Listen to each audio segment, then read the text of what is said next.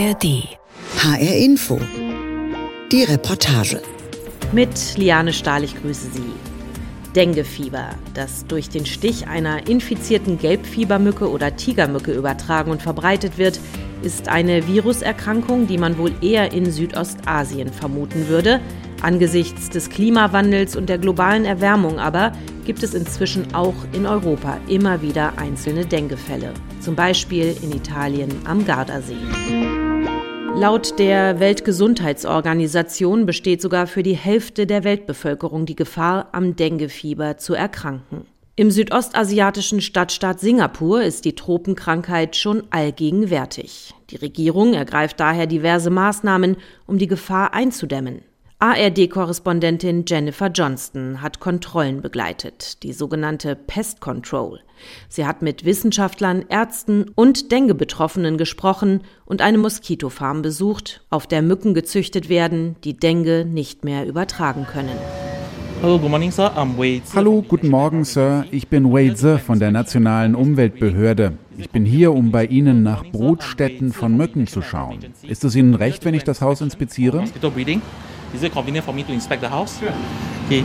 Ein älterer Mann steht in der Tür und nickt. Er lässt den Kontrolleur in die Wohnung. Bitte folgen Sie mir. Ich werde als erstes die Toilette inspizieren. Mit einer Taschenlampe leuchtet Weise in den Spülkasten der Toilette, unters Waschbecken, den Halter der Klobürste, in die Ecken der Dusche und dreht leere Plastikeimer um, die auf dem Boden stehen. Ich schaue nach stehendem Wasser. In Haushalten sind Eimer der übliche Brutplatz, einschließlich der Ränder, in denen Wasser stehen könnte. Es braucht nur die Fläche einer 20-Cent-Münze, damit sich Mücken vermehren können.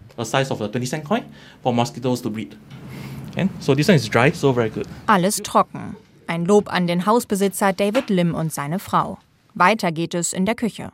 Er leuchtet ins Abtropfgestell fürs Geschirr. Die Larven reagieren auf Licht. Wenn du sie mit einer Taschenlampe anleuchtest, bewegen sie sich. Das macht es leichter, sie zu entdecken. Der Inspektor öffnet ein Fenster nach draußen, wo Singapurer üblicherweise ihre nasse Wäsche trocknen. Schaut im Blumentopf nach stehendem Wasser. Am Ende noch ein Blick unters Sofa. In Clustergebieten sprühen wir üblicherweise Insektizide in dunkle Ecken des Hauses. Ein beliebter Rückzugsort von Moskitos ist unterm Sofa.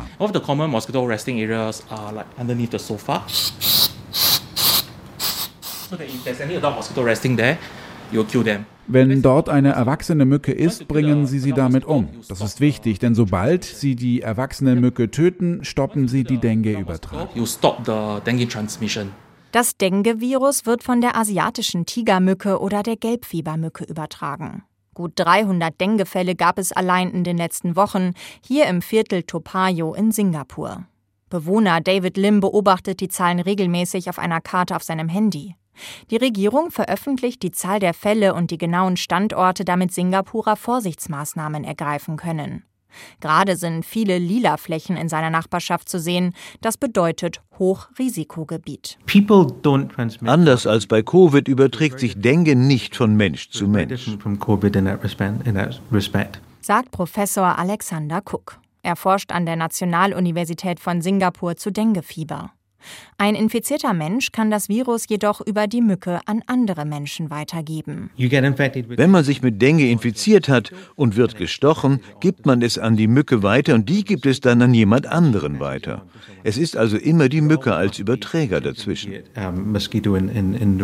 Der Singapurer David Lim und seine Frau Molly tragen daher trotz der Wärme immer lange Hosen und ein langärmliches Shirt, um den Mücken wenig Angriffsfläche zu bieten. Und sie tun noch mehr. David zeigt auf einen Holzapfel, der in der Ecke ihres Wohnzimmers auf dem Boden steht. Wegen des Anstiegs an Denguefällen hat jeder Haushalt hier so einen bekommen, von der Nationalen Umweltbehörde.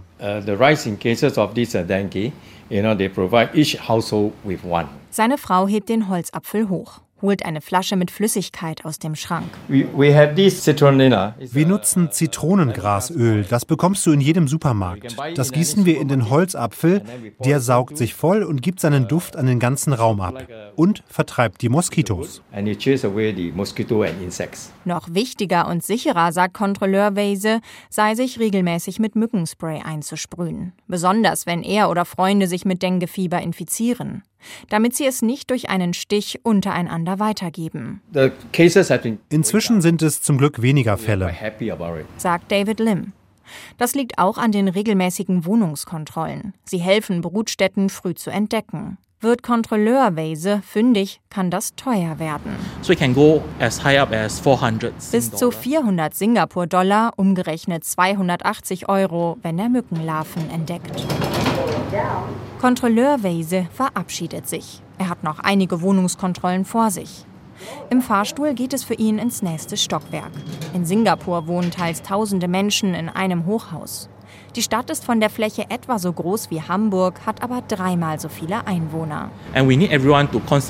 Es ist daher sehr wichtig, dass alle Eigentümer ihren Teil beitragen. Die NEA kann nicht jederzeit überall sein. Unter optimalen Bedingungen dauert es nur etwa sieben Tage, bis erwachsene Mücken aus den Eiern schlüpfen. Da muss wirklich jeder seinen Beitrag leisten, um die Vermehrung von Moskitos zu verhindern.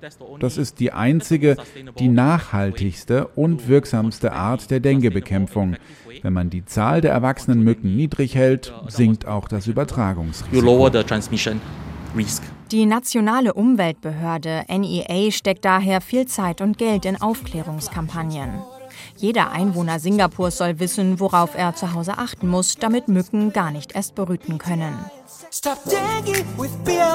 Im Netz gibt es diverse Songs von der Regierung und kreativen Bürgern. Zum Beispiel von Mr. Brown, einem Künstler und Schriftsteller aus Singapur. Mit Humor erklärt er in einem YouTube-Video die wichtigsten Verhaltensregeln gegen Mossis, also Mücken.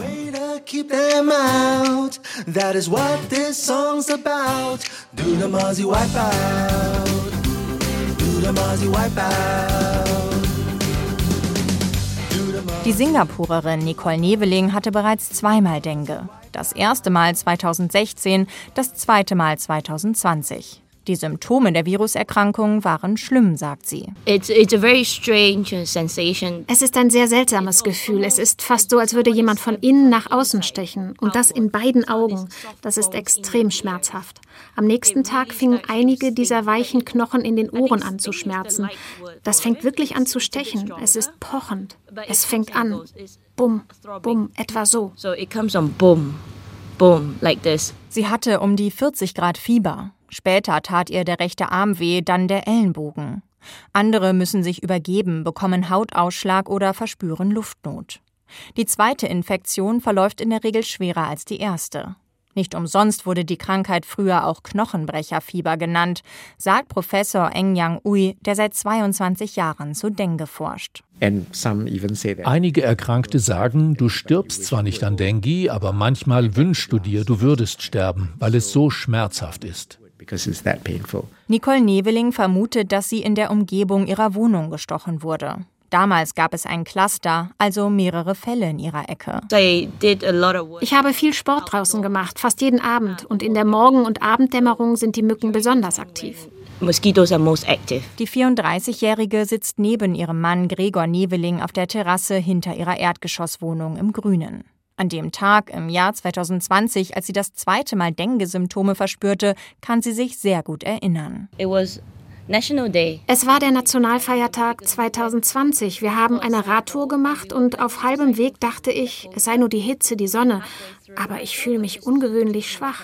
Ich strampelte, strampelte, strampelte und ich dachte, nein, ich kann das nicht, ich kann nicht, ich schaffe das nicht mehr. No, I can't, I can't, I can't do this. Nicole was slow.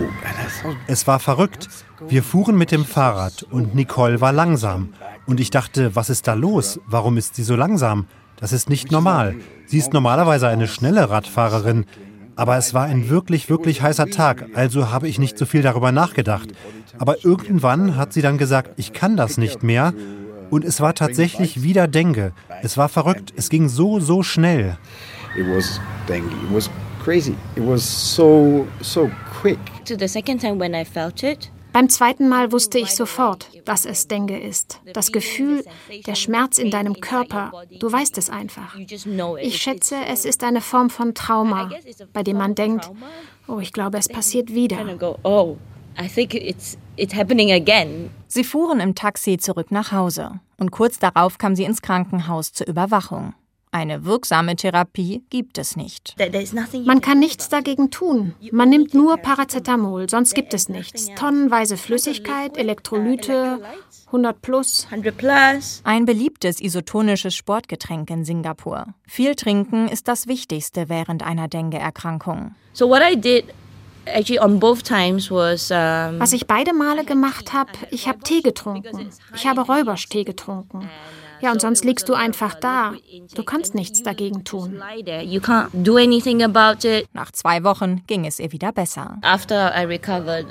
Nachdem ich mich erholt hatte, ging in meinem Büro ein Scherz um, weil ich viel Gewicht verloren habe. Du hast einfach gar keine Lust zu essen. Man kann sich nicht einmal bewegen, also geschweige denn essen. Es gab also einen Witz im Büro. Das ist das schnellste Abnehmprogramm, das man machen kann. Oft verläuft das Denguefieber harmlos. Viele Menschen spüren keine Symptome, merken daher gar nicht, dass sie angesteckt wurden. In seltenen Fällen kann die Krankheit lebensgefährlich verlaufen. Wenn du dir die Zähne putzt und dein Zahnfleisch fängt an zu bluten, dann ist das ein Zeichen, dass du den kritischen Punkt überschritten hast. Einem Freund von ihr ist das passiert. Vier Wochen lag er im Krankenhaus. Für ihn sei es lebensbedrohlich gewesen. The dangerous part about dengue das Gefährliche an Dengue ist, dass das Virus das Immunsystem aktiviert. Und wenn dein Immunsystem auf Hochtouren läuft, kann es deine Blutgefäße beschädigen. Und wenn die Blutgefäße beschädigt sind, tritt der flüssige Teil des Blutes, das Plasma, aus dem Blutgefäß aus. Die Zellen bleiben drin, die roten Blutkörperchen bleiben bei den Blutgefäßen, aber der flüssige Teil tritt dann aus. Wenn das passiert, schrumpft das gesamte Blutvolumen. Und wenn das Volumen in den Blutgefäßen nicht ausreicht, sinkt der Blutdruck. Und so gerät der Patient in einen Schock. Das ist der gefährlichste Teil des Dengue-Fiebers. Wenn man einen Schock erleidet, bekommen die Organe nicht mehr genug Sauerstoff und versagen. Und so sterben die Menschen an Dengue. Erklärt Professor Eng Yang Ui von der Duke NUS Medical School in Singapur. Drei Medikamente seien gerade in einer klinischen Studie in der Testphase. Hoffentlich funktioniert eins von ihnen, wenn nicht sogar mehrere. Nicole Neveling ist vorsichtiger geworden, seitdem sie Dengue hatte. Zur Dämmerung hin sprüht sich die 34-jährige Singapurerin regelmäßig mit Mückenspray ein. Sie hat eine ganze Tasche voll mit verschiedenen Fläschchen, Salben, Pflastern. Alles gegen Mücken. Das Einzige, das bei mir hilft, sind die mit DEET. DEET oder DEET ist ein chemisches Insektenabwehrmittel. Auf der Flasche ist häufig ein Totenkopf abgebildet. Das zeigt schon, es ist giftig. Kinder unter zwei Jahren und Schwangere sollen es nicht benutzen. Doch die Chemie hilft. Der Geruch sorgt dafür, dass die Mücken die menschlichen Lockstoffe wie Schweiß nicht mehr wahrnehmen. Mücken werden von Menschen angezogen, durch Schweiß, aber auch durch Kohlendioxid, das wir ausatmen, und eine Reihe verschiedener anderer Chemikalien, die wir aus unserem Körper ausstoßen, die dann dazu führen, dass die Mücken sich auf uns stürzen. Einige Menschen sind dabei für die Mücken attraktiver als andere. Bei meiner Frau und mir ist es so, sie wird gebissen, ich nicht. Sagt Professor Ui. Bei Nicole und ihrem Mann Gregor ist es genauso. Ich brauche kein Mückenspray nutzen. Ich brauche nur Nicole neben mir, dann beißt mich keine Mücke. The moment I put her next to me, no mosquito bites me. Es ist wie wenn wir in ein Restaurant gehen und dann riechst du das Essen und bist plötzlich super hungrig. Ich denke, das ist genau das, was die Mücken dazu bringt, zu kommen und dich aufzuessen, also dich zu stechen. In ihrer Nachbarschaft sprüht eine private Firma regelmäßig Insektizide, jeden Mittwoch. Eine große, weiße, giftige Wolke. It's like in a nightclub. Es ist wie im Nachtclub mit der Nebelmaschine. Es riecht nicht gut, sieht aber eigentlich ganz interessant aus. Nach wenigen Minuten hat der Wind die giftigen Nebelwolken weggetragen. Ihre Katzen mögen den Lärm nicht. Die mittlere kommt zu mir in Panik. Und nicht nur die. For example, cockroaches. Wenn sie foggen, rennen auch die Kakerlaken los. Und du willst nicht, dass sie zu dir in die Wohnung rennen. Daher mein Rat, auf jeden Fall alle Türen und Fenster schließen für gut 30 Minuten. Maybe a, 30, a good 30 minutes. Bei den staatlichen Wohngebäuden, in denen 80 Prozent der Singapurer leben, übernimmt der Staat das Fogging, also Sprühen von Insektiziden. Allerdings nur, wenn es einen Dengue-Ausbruch gibt. Zwei Dutzend Männer und Frauen mit Gasmasken laufen einen Wohnblock entlang. Sie halten silberne Geräte mit einem lauten Motor und einem langen Rüssel in der Hand. Daraus steigt weißer Nebel auf. Den blasen sie in Abflüsse, Rohre, Regenrinnen und Schächte, überall dahin, wo es feucht oder dunkel ist. Das Insektizid tötet die erwachsenen Mücken. Im Eingang eines Wohnblocks hängt ein großes rotes Plakat. Achtung, Dengue, 200 Fälle. Fogging ist aus zwei Gründen üblich. Der eine ist, es ist schwierig, alle Brutstätten zu finden. Und selbst wenn man die Brutstätten findet, wird es einige Zeit dauern, bis die erwachsenen Mücken weg sind. Beim Foggen kann man die Anzahl der erwachsenen Mücken in einem großen Gebiet relativ schnell reduzieren. Es ist auch sehr offensichtlich und zeigt, dass man etwas tut, um die Ausbreitung des Denguefiebers zu verhindern. Leider fördert es aber auch die Resistenz gegen die verwendeten Chemikalien. Sagt Professor Alexander Cook von der National University of Singapore. Wir haben herausgefunden, dass die Moskitos gegen viele der üblichen Chemikalien, die beim Foggen verwendet werden, bereits resistent sind. Es hat auch den Effekt, dass es andere Lebensformen schädigt, wie zum Beispiel andere Insekten und vielleicht sogar die menschliche Gesundheit. In geringer Dosis und mit genügend Entfernung seien die Stoffe nicht giftig für den Menschen.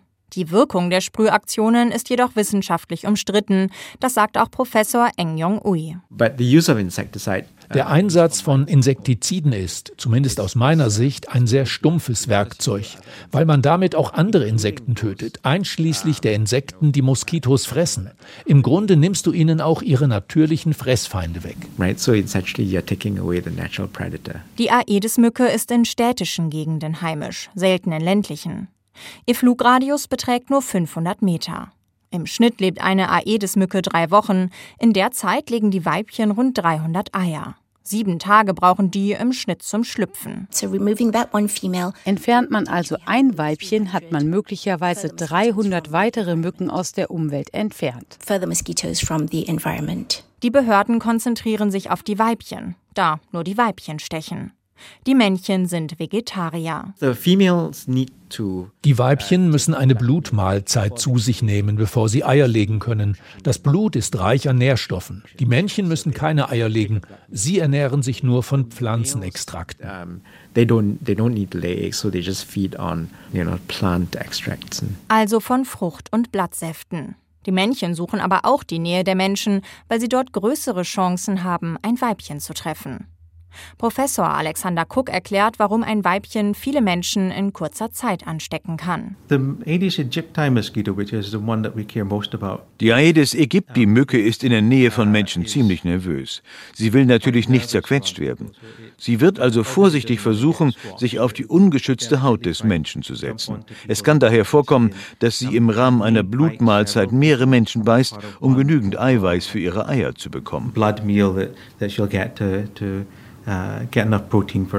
Dieses Wissen macht sich ein Labor im Nordosten Singapurs zunutze. Hier züchtet die nationale Umweltagentur Mücken, die keinen Nachwuchs produzieren können. Dafür werden die männlichen Aedes aegypti Mücken, also die Gelbfiebermücken, mit dem Wolbachia-Bakterium infiziert. When a male mosquito transmits wenn eine männliche Mücke Wolbachia durch Paarung auf eine weibliche Mücke überträgt, dann werden die Eier, die das Weibchen legt, auch mit Wolbachia infiziert. Und die gesamte Generation kann nicht richtig schlüpfen. Sie können nicht reifen.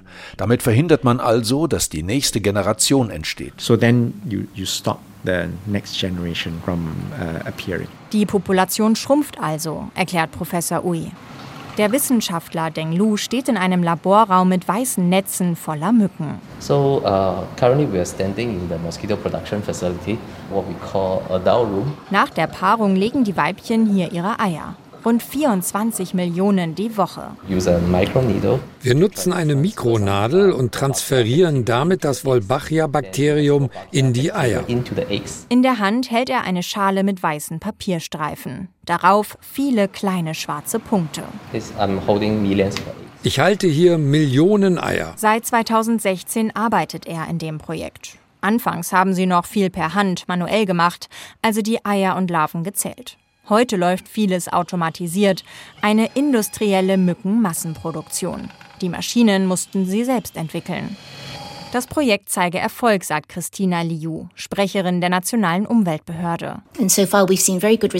Bisher haben wir sehr gute Ergebnisse erzielt, nämlich eine Verringerung der Mückenpopulation um über 90 Prozent in den Studiengebieten, in denen wir diese Mücken freigelassen haben. Das wiederum führe in den Stadtteilen zu 60 bis 80 Prozent weniger Denguefällen. In den Wohngebieten in Singapur hat die Regierung mehr als 70.000 Mückenfallen aufgestellt, um die Population zu überwachen. Die Falle sieht aus wie ein kleiner schwarzer Eimer.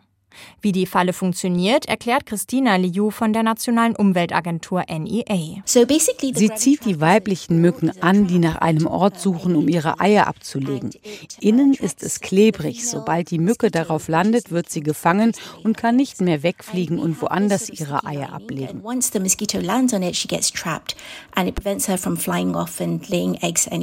Die Eier fallen durch ein feines Gitter ins untere der Falle. Die Mücken können dort zwar schlüpfen, aber das Netz ist zu fein, um rauszufliegen. Alle zwei Wochen kommt ein Kontrolleur wie Weise und checkt die Fallen. Er zählt die Moskitos und analysiert die Art. So weiß die Regierung, wo sie wann tätig werden muss. Neben der aktiven Bekämpfung der Mücken wird auch an Impfstoffen gegen Dengue geforscht. Inzwischen gibt es zwei auf dem Markt. Die Forschung ist schwierig und hat lange gedauert, da es vier Dengue-Virustypen gibt und die Erkrankung nach wenigen Wochen verschwunden ist, sagt Professor Alexander Cook. Es hat Jahrzehnte gedauert, um dahin zu kommen, wo wir heute sind. Der erste Impfstoff ist seit rund fünf Jahren auf dem Markt und in Singapur zugelassen. Professor Ui. Der erfordert drei Dosen und kann nur denen gegeben werden, die bereits Dengue hatten. Der zweite Impfstoff zielt auf den europäischen Markt. Der wirkt, egal ob man vorher Dengue hatte oder nicht. Jeder ab vier Jahren kann ihn bekommen. Der einzige Nachteil dieses Impfstoffs ist, er schützt nicht gegen Dengue 3, wenn man vorher nie Dengue hatte. Uh, against Dengue 3 if in people who have never had dengue before. Dieser zweite neue Impfstoff ist daher für Reisende interessant, die in die Tropen wollen. Sie müssen nur ein halbes Jahr vorher anfangen, um die zwei Impfungen vor Abreise zu schaffen. Laut der Weltgesundheitsorganisation besteht für die Hälfte der Weltbevölkerung die Gefahr, am vom Mücken übertragenen Denguefieber zu erkranken. Auch in Europa wird das immer wahrscheinlicher, unter anderem wegen des Klimawandels. Zuletzt gab es etwa Fälle am Gardasee in Italien, in Frankreich, Spanien, Portugal oder Kroatien. In, in modern in der modernen Welt von heute können die Moskitos per Luftfracht von den Tropen nach Europa gelangen, denn die Eier können sich eine ganze Weile halten. Sechs bis neun Monate könnten die Eier ohne Wasser überleben. Sobald die Mücke also ihre Eier abgelegt hat, können sie quer durch die Welt transportiert werden. Und wenn sie dann auf ein geeignetes Klima mit Wasser treffen, schlüpfen die Larven und die Mücken befallen dieses Gebiet der Welt. Es ist also durchaus möglich, dass Aedes-Mücken weiter nördlich in Europa weiter als nur in den Mittelmeerraum vordringen. Und da die Menschen in die tropischen Regionen reisen und Dengue in den Tropen vorkommt, können sie das Virus mit nach Deutschland zurückbringen. Damit sich das Virus verbreiten kann, muss dort jedoch auch die Mückenart vorkommen, die das Virus durch einen Stich von Mensch zu Mensch übertragen kann. Professor Alexander Cook betont, dass in Deutschland vereinzelt die Mückenarten vorgekommen sind, die Dengue übertragen können. Also Aedes albopictus und Aedes aegypti. Wir wissen, dass sie in Deutschland leben können. Es gab den Fall einer Frau in Jena, die sie versehentlich in einigen Pflanzen gezüchtet hat, die sie aus der Karibik, glaube ich, importiert hatte. Wenn sie also wachsen können, dann besteht natürlich die Sorge, dass sie sich in Zukunft in Deutschland etablieren könnten. In Deutschland wurde die asiatische Tigermücke unter anderem in Baden-Württemberg, Hessen und Rheinland-Pfalz entdeckt. Das Problem, so Alexander Cook, in Deutschland sei die Immunität gegen Dengue bei Null. Die Bevölkerung sei also besonders anfällig für eine schnelle Ausbreitung des Virus. Fast niemand in Deutschland wird in der Vergangenheit eine Dengue-Infektion gehabt haben. Und wir haben in der Vergangenheit Beispiele gesehen, in denen eine durch Mücken übertragbare Krankheit im Laufe eines Jahres einen großen Teil der Bevölkerung infizieren konnte. Dafür muss die asiatische Tigermücke aber auch erstmal auf eine infizierte Person treffen. Laut dem Robert Koch Institut gab es in Deutschland bisher keine nachgewiesene Übertragung. Alle Fälle seien eingesteppt gewesen, meist aus Südostasien. In Südeuropa hingegen gab es bereits Fälle von Übertragungen durch Mücken von Mensch zu Mensch. Ich denke, wir können diese Krankheit unter Kontrolle bringen. Aber es gibt nicht die eine Lösung. Wir müssen alle Maßnahmen kombinieren. Das Wichtigste sei, Brutstätten früh erkennen und beseitigen. Denn weniger Mücken bedeuten weniger Denguefälle. Unterwegs mit der Pest Control in Singapur. ARD-Korrespondentin Jennifer Johnston war das über den Kampf gegen die Gelbfiebermücke. Mein Name ist Liane Stahl und wenn Sie keine Reportage verpassen möchten, finden Sie den Podcast immer auf hrinforadio.de und in der ARD Audiothek.